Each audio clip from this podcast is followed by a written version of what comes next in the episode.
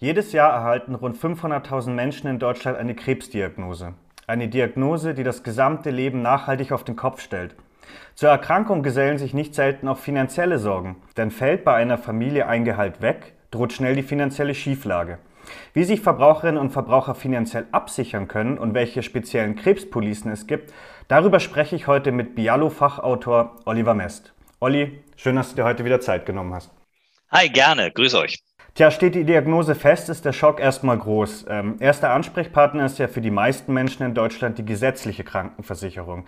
Äh, kannst du uns kurz schildern, was diese leistet, also auch abgesehen von der basismedizinischen Versorgung? Na, grundsätzlich leistet die gesetzliche Kasse schon für alles, was man braucht, um eine Krebserkrankung aus medizinischer Sicht zu meistern. Das geht natürlich mhm. los bei der Diagnose, Diagnosebegleitung, Diagnosefindung und dann über die gesamte basismedizinische, zweckmäßige, wie die Kasse das ja nennt, zweckmäßige mhm. Versorgung, ähm, bis hin dann eben auch in die, in die Nachbehandlung und dann die Übergabe sozusagen an die, äh, an die äh, entsprechende Rehabilitationseinrichtung. Also da gibt es dir von der Kasse schon die ganzen Leistungen, die eben, ja, sagen wir, Stand der Technik, Stand der Medizin heute sind. Mhm. Wie schaut es dann aus, weil du gerade auch Nachbehandlung angesprochen hast, wie schaut es denn aus äh, bei, mit einer psychischen Nachbehandlung? Ich meine, so eine Krankheit, die hinterlässt natürlich auch auf der menschlichen Psyche ihre Spuren. Na, grundsätzlich natürlich schon. Das heißt, also, es gibt schon eine Begleitung auch über, den, über das Ende der eigentlichen Krankheit hinaus. Ähm, auch da bleiben natürlich die Kassenansprechpartner. Das ist eher das Problem, dass es natürlich auch schwer ist, wenn man jetzt in der Folge mhm. eine psychische Nachbehandlung oder eine psychiatrische Nachbehandlung braucht, dass man natürlich gucken muss, dass man überhaupt einen Termin bekommt nicht? und dass man natürlich überhaupt entsprechend aufgenommen wird. Da muss man sich rechtzeitig drum kümmern und das ist natürlich ein bisschen das Problem, denn wenn mhm. man an Krebs erkrankt, dann hat man als, nicht als erstes im Kopf, äh, ich möchte mich jetzt um meinen Versicherungsschutz kümmern und schon dafür sorgen, sorgen, bevor ich eigentlich gesund bin, dass ich später auch entsprechend meine äh, Nachbehandlung bekomme. Das ist halt schwierig, das so ja. auf die Reihe zu kriegen. Man kann da immer nur gucken, dass man wirklich schnell jemand ins Boot holt. Das kann jemand aus der Familie sein, der ein bisschen mhm. firm ist in, in Vorsorgeding, der natürlich einen da ein bisschen begleitet und auch Versicherungsansprüche entsprechend frühzeitig geltend macht und Termine frühzeitig vereinbart. Ja, vor allem, weil die Wartenlisten ja zum Teil ja auch sechs Monate betragen, bis man dann auch äh, in psychische Behandlung gehen kann. Genau, also es ist tatsächlich so, dass die Wartezeiten da relativ lang sind und man muss natürlich gucken, dass man möglichst schnell eine Anschlussheilbehandlung bekommt, damit man natürlich nicht in ein Loch reinfällt, wenn man die Krankheit an sich überwunden hat, sondern dass man mhm. dann auch tatsächlich gleich in gute Hände kommt. Wie sieht es jetzt bei Privatversicherten aus ähm, oder mit der Privatversicherung im Generellen? Äh, leisten die tendenziell mehr als die gesetzliche Krankenkasse oder kann man das so pauschal gar nicht sagen? Nein, das kann man pauschal nicht sagen. Es hängt natürlich bei einer privaten Versicherung, bei einer privaten Vollversicherung immer davon ab, was man genau versichert mhm. hat. Anders als jetzt beim äh, grundsätzlich beim Leistungskatalog der gesetzlichen Kasse herrscht ja völlige Vertragsfreiheit in der PKV. Das heißt, ich bestimme ja, welche Behandlung ich haben möchte und damit bestimme ich natürlich auch, ob und in welchem Umfang ich eben bei einer Krebsbehandlung versichert bin begonnen von der, wie gesagt, ersten Diagnose bis hin zur, äh, zur Nachbehandlung.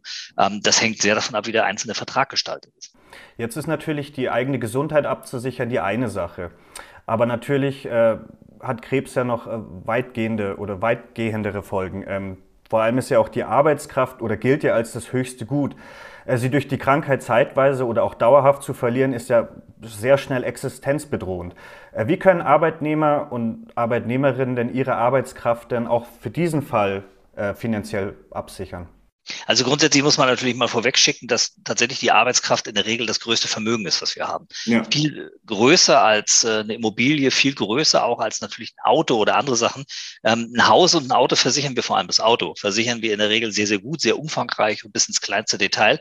Eine Arbeitskraft ist schnell ein Millionenbetrag wert. Selbst wenn man eben nur eine normale Bürotätigkeit hat, wo man nur 3000 Euro verdient im Monat, hat man natürlich über 40, 45 Berufsjahre hat man einen Millionenbetrag ja. zusammen der muss abgesichert werden, weil das sonst niemand macht. Nicht? Also es gibt nicht von irgendwoher aus irgendeinem Topf mhm. Geld, wenn man nicht mehr arbeiten kann, sondern das muss man selber in die Hand nehmen.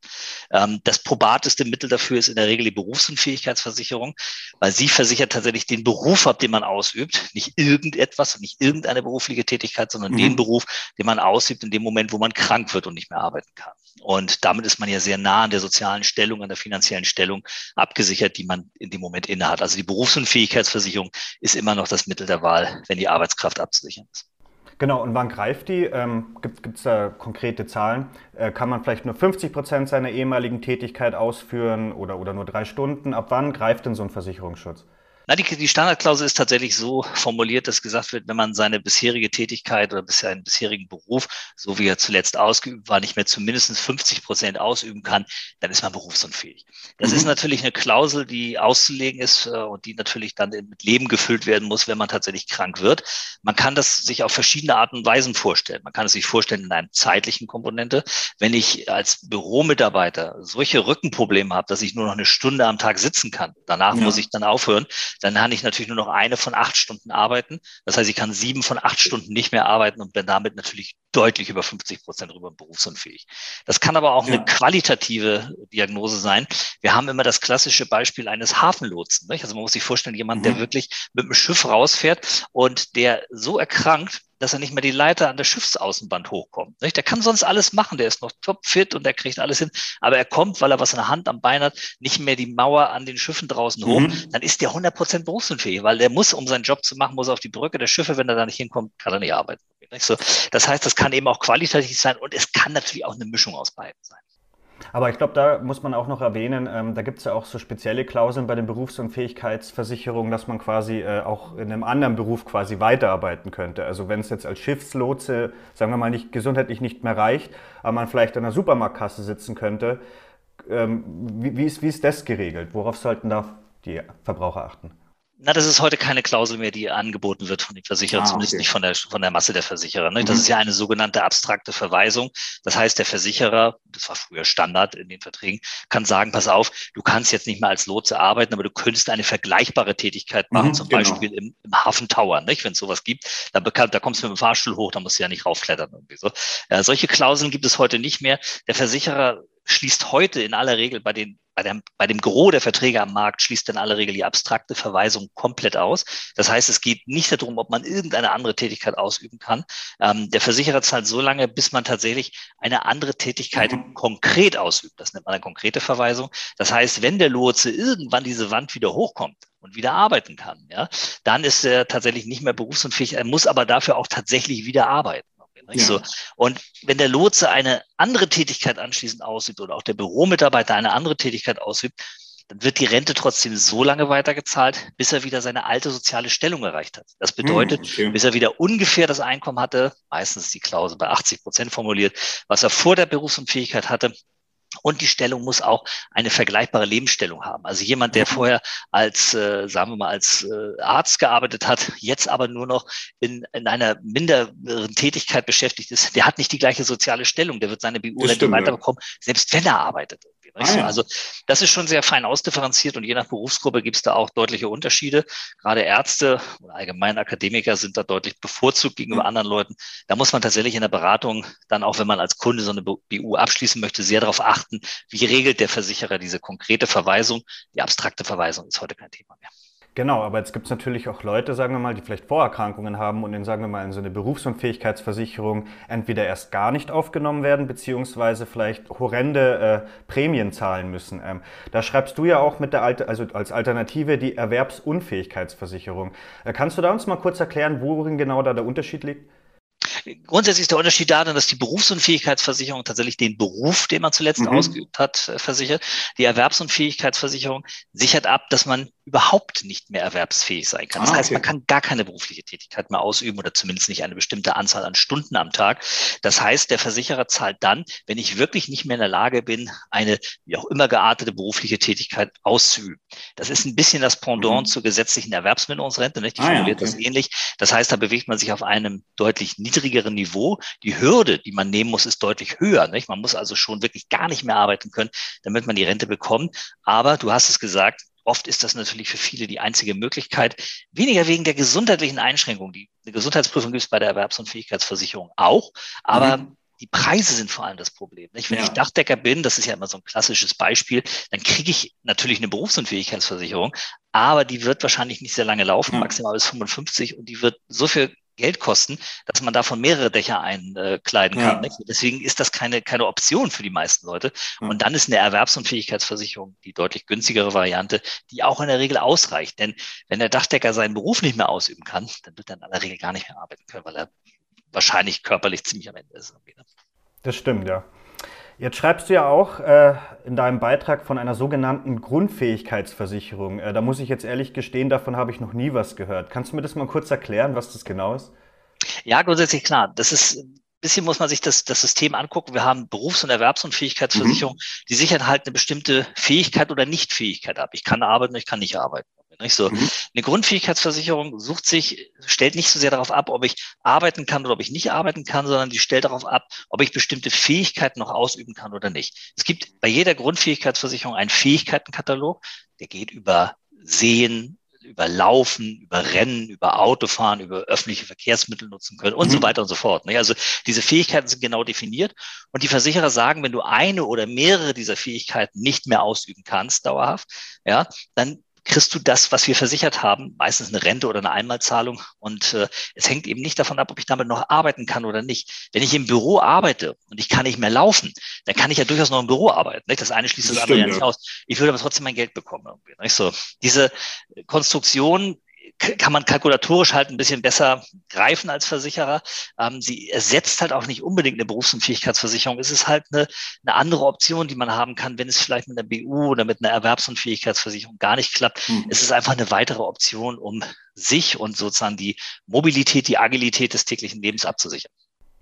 Jetzt gibt es ja am Markt ja für, für alles mittlerweile eine Versicherung. Also vom Smartphone bis, bis zu den Schuhen, man kann ja heutzutage alles versichern. Ähm, jetzt gibt es ja auch spezielle Krebsversicherungen am Markt, wie du in deinem Beitrag hier schreibst. Äh, sind solche Policen denn überhaupt sinnvoll, beziehungsweise was decken die eigentlich ab, abgesehen vom, von der Krebserkrankung? Also zur Frage sinnvoll oder nicht, kann man sagen ja oder nein. Nicht? Also es gibt halt, ja. ähm, das ist eine Ausschnittsdeckung. Nicht? Das heißt, der Versicherer sagt, wir versichern eben nicht dein Leben, wir versichern nicht deinen Beruf, wir versichern nicht deine, mhm. deine Fähigkeiten, etwas aus noch, noch machen zu können sondern wir versichern eine ganz bestimmte Erkrankung. Das ist relativ eng definiert, wie diese Erkrankung ist. Es gibt viele, viele Ausschlüsse natürlich auch. Mhm. Es ist wirklich bei den Krebsversicherungen immer nur Krebs in einer sagen wir, fortgeschrittenen, schweren Stadium versichert. Also keine, okay.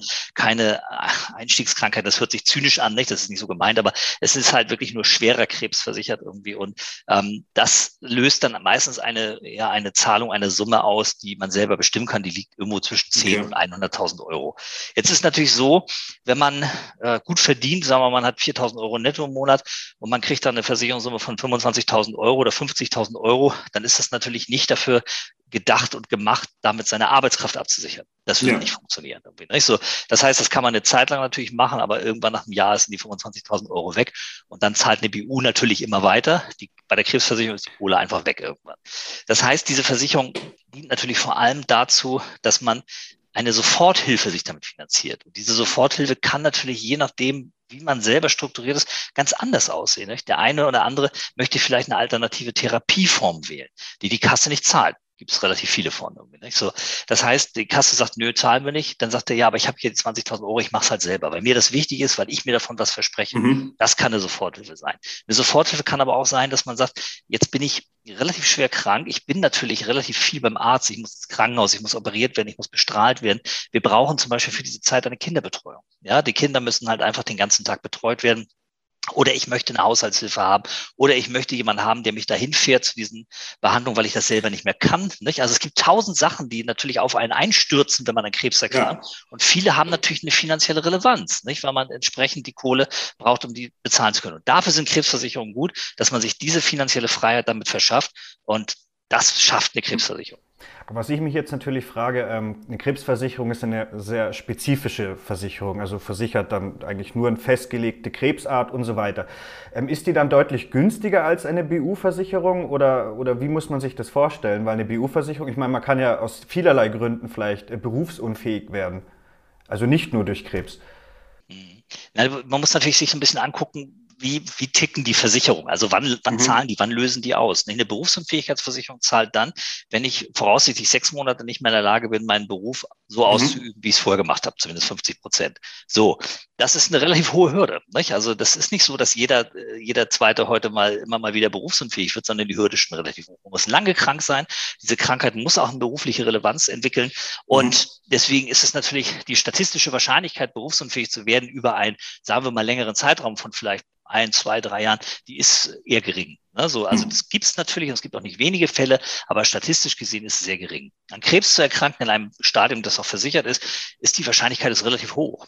Ja, okay. Das heißt nicht, dass man hier, das, das, es wird ja nicht versichert, dass das bestimmte Folgen für mich hat, sondern alleine die Diagnose selber, ja, diese mhm. Diagnose löst ja eine Zahlung aus. Irgendwie. Und egal, was anschließend passiert, der Versicherer muss diese versicherte Summe auf einen Schlag löhnen. Ne? Bei einer BU kann es auch sein, dass ich zwar berufsunfähig werde, aber nach vier Monaten bin ich raus aus der Berufsunfähigkeit. Ah, ja, okay. Dann hat der vier Monatsraten äh, 1500 Euro gezahlt. Das sind 6000 Euro. Das ist Klacks für so eine Allianz, Basler und wer, wie sie alle heißen. Irgendwie, nicht? So. Mhm.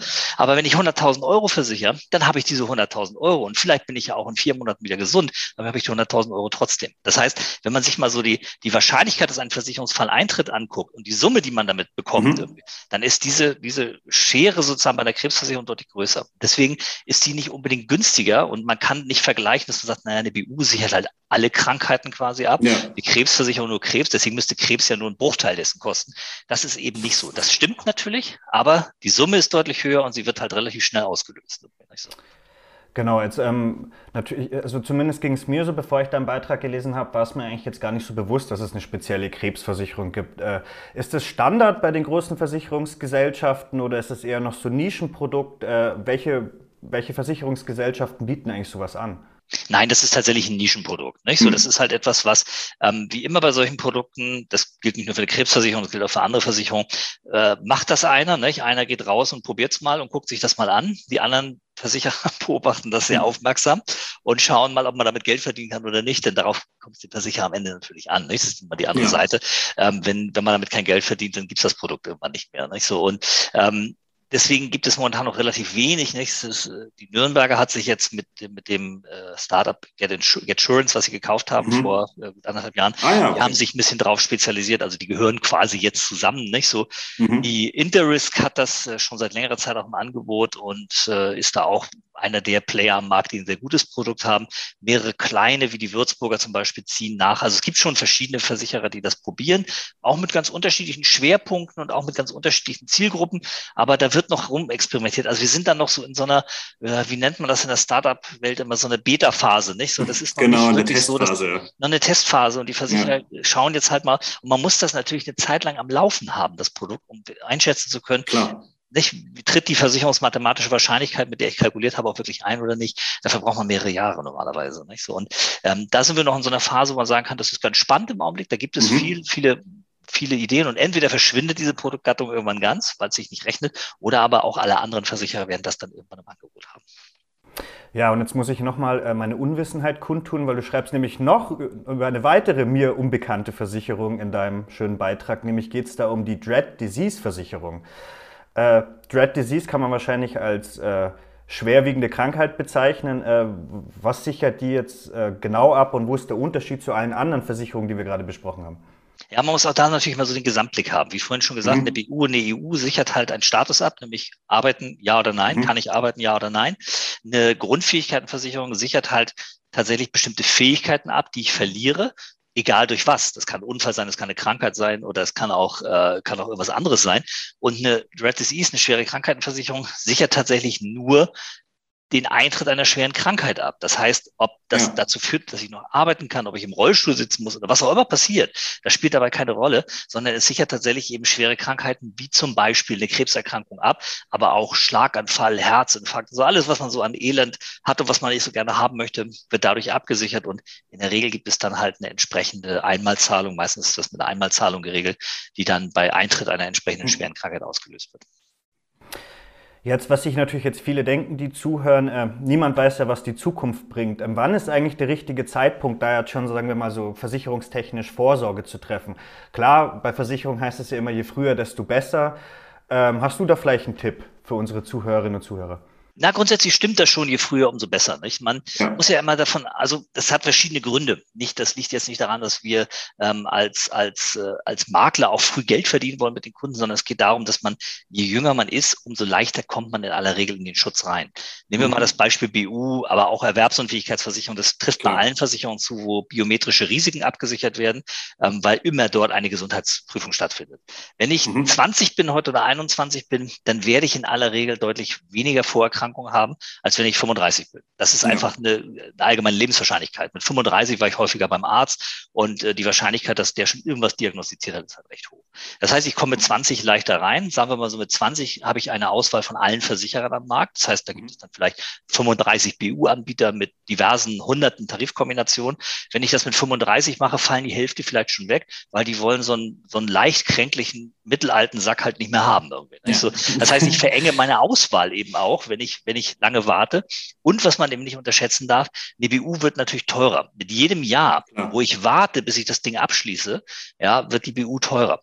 Das heißt, je später ich einsteige, umso mehr mhm. Geld zahle ich dafür.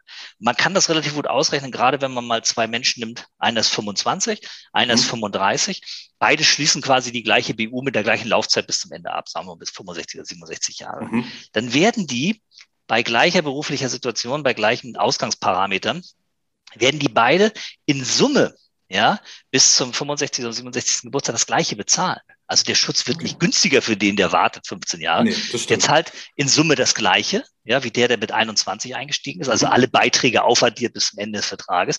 Nur der, der mit 21 einsteigt, der ist halt 15 Jahre länger versichert für den gleichen Preis. Das ist richtig, ja. Das heißt also, man muss immer so ein bisschen gucken, wenn man lange wartet, gewinnt man eigentlich nichts. Und wenn man dann noch davon ausgeht, dass man vielleicht mit 35 irgendeine Malesche mit sich rumträgt, die dazu führt, dass man entweder einen Leistungsausschluss bekommt oder mhm. aber, was noch schlimmer ist, einen Risikozuschlag zahlen muss, dann zahlt man am Ende sogar mehr Geld und ist kürzer ja. versichert. So. Deswegen kann man da immer nur sagen, ähm, macht so früh wie möglich ähm, und wartet nicht zu lange, weil man kann auch mit 30 Jahren immer noch mal eine BU wechseln, wenn man gesund ist. Wenn man feststellt, war doch nicht so eine gute Wahl, was ich da hatte. Äh, wenn man gesund ist, kriegt man auch mit 30 noch eine neue BU. Aber wenn man mit 35 erst das erste Mal einstellt und krank ist, dann hat man keine große Auswahl mehr. Deswegen also wirklich frühzeitig sichern und ganz wichtig auch immer den Gesundheitszustand wirklich gut abchecken lassen. Also nicht irgendwie da alles unterschreiben, was der Vertreter einem da so vorlegt, sondern wirklich mhm. die eigene Gesundheitsgeschichte checken, mal die Patientenquittung der Krankenkasse anfordern, die eigene Gesundheitshistorie aufarbeiten oder aufarbeiten lassen, damit man da keine Falschangaben macht. Da kommen wir doch jetzt, äh, weil du es ja gerade auch angesprochen hast, zu guter Letzt zu den Kosten. Jetzt haben wir ja verschiedene äh, Versicherungspolicen oder Versicherungsvarianten durchgesprochen. Natürlich fragt man sich jetzt, was ist das Richtige für mich? Äh, sagen wir mal, ich möchte für den Fall der Fälle ähm, meine, meine Familie, für meine Familie vorsorgen. Äh, welche Versicherung würde jetzt, sagen wir mal, für mich, Anfang 30, berufstätig, das beste Preis-Leistungs-Verhältnis bieten? Na, man kann das gar nicht so sehr am Preis-Leistungsverhältnis Ding festmachen, sondern man muss ja gucken, mhm. was, was möchte man eigentlich. Ne? Und wenn man jetzt sagt, der Klassiker, ich bin Anfang 30, ich arbeite, ich will Kinder kriegen demnächst, ich will ein Haus bauen, also was man halt so genau. macht normalerweise mit Anfang 30, dann ist die Arbeitskraftabsicherung immer noch das Maß aller Dinge. Das ist schon das, was am wichtigsten ist. Das heißt, ich würde immer erstmal versuchen, eine Berufsunfähigkeitsversicherung abzuschließen, ja. weil sie einfach etwas sichert, was sehr wertvoll ist und was man nicht irgendwie ersetzen kann. Mhm. Wenn man das hinter sich hat, wenn man sagt, okay, eine BU habe ich, das heißt, wenn ich jetzt nicht mehr arbeiten kann, dann weiß ich, dass ich bis ans Ende meiner zumindest Arbeitstage, habe ich dann ein vernünftiges, vernünftiges Einkommen, dann hat man schon mal eine Menge gewonnen. Wenn man darüber hinaus sagt, ich habe aber Angst davor, an Krebs zu erkranken, das, das ist halt mhm. halt auch ein bisschen typbedingt, nicht so? Und ich möchte für den Fall mir finanziellen Spielraum gönnen und mein Budget gibt das her, ja, dann kann man natürlich eine Krebsversicherung abschließen. Das ist aber kein Must-have, nicht so? Also ich würde jetzt nicht sagen, jemand ist schlecht versichert, weil er keine Krebsversicherung hat, sondern ja. das ist halt für Menschen, die das gerne abgesichert haben möchten, ein gutes Vehikel, ja, aber es ist kein Muss. Genauso wenig wie natürlich eine Handyversicherung muss. Das kann man machen und das ist nice to have, aber ähm, ja. persönlich würde sowas nie abschließen oder niemand raten, das abzuschließen. So. Das heißt, Arbeitskraftabsicherung ist immer mhm. das Wichtigste, die Familie zu schützen. Also wenn man Kinder hat oder Kinder plant oder auch einen Partner hat, ähm, gemeinsame finanzielle Verpflichtung eingeht, ähm, dann ist es immer gut, eine Risikolebensversicherung abzuschließen. Viel mhm. wichtiger als eine Krebsversicherung. Nicht so, der genau. Partner muss halt, wenn einem selber was zustößt, muss der Partner, gerade wenn Kinder da sind, natürlich zumindest zwei, drei Jahre lang finanziell komplett unabhängig sein, ohne dass er arbeiten muss und dass er mhm. irgendwelche Verpflichtungen nicht erfüllen kann.